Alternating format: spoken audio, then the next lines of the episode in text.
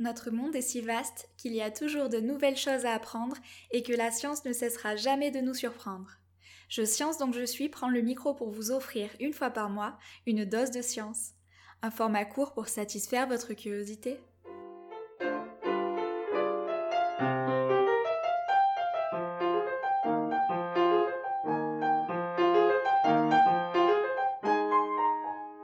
Salut, c'est Leïla pour l'épisode de Flash Science du mois. Enfilez une combinaison isolante et suivez-moi sur le fil conducteur du courant électrique à la rencontre de plusieurs composants électroniques de base. Du détecteur d'incendie à une console de jeux vidéo, le fonctionnement de ces appareils du quotidien est généralement assuré par une carte électronique. Il s'agit d'un support sur lequel sont assemblés des composants électroniques reliés entre eux par un matériau conducteur. Ces composants ont diverses fonctions telles que l'alimentation électrique, la régulation de la puissance du courant, la captation de la température, l'affichage ou encore le calcul numérique. Dans cet épisode, nous suivons le courant électrique dans une carte électronique et observons ses interactions avec trois composants électroniques de base, la résistance, le condensateur et la bobine.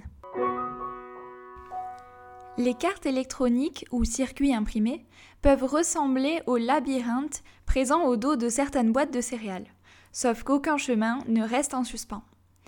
Les particules qui voyagent dans ce circuit portent des charges électriques et le mouvement de ces charges est désigné par le courant électrique.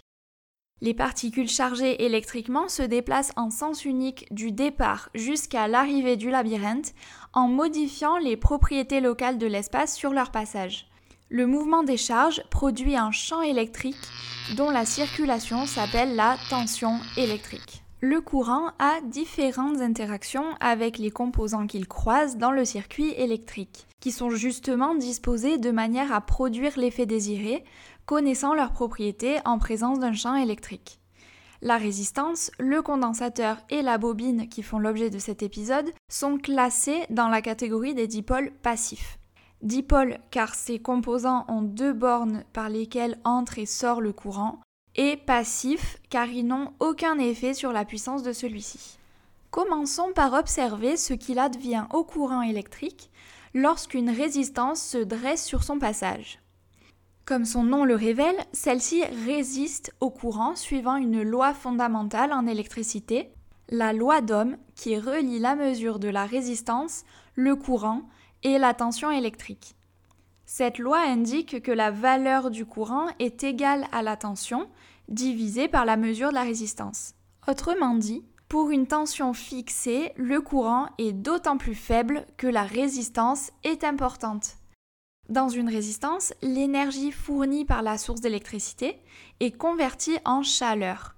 Ce phénomène est utilisé dans les systèmes de chauffage électrique et même dans les grippins. Il faut également savoir que tous les composants électroniques possèdent une résistance, car il est très complexe d'éviter une déperdition d'énergie électrique en chaleur lorsque le courant les traverse.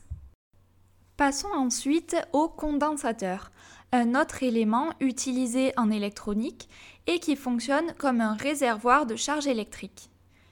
Une spécificité notable de ce dipôle est sa polarisation.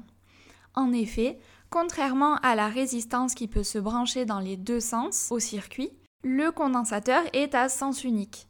Lorsque la tension augmente dans le circuit, le condensateur se charge d'électricité jusqu'à atteindre sa capacité si le circuit est allumé suffisamment longtemps, puis restitue les charges accumulées lorsque la tension diminue.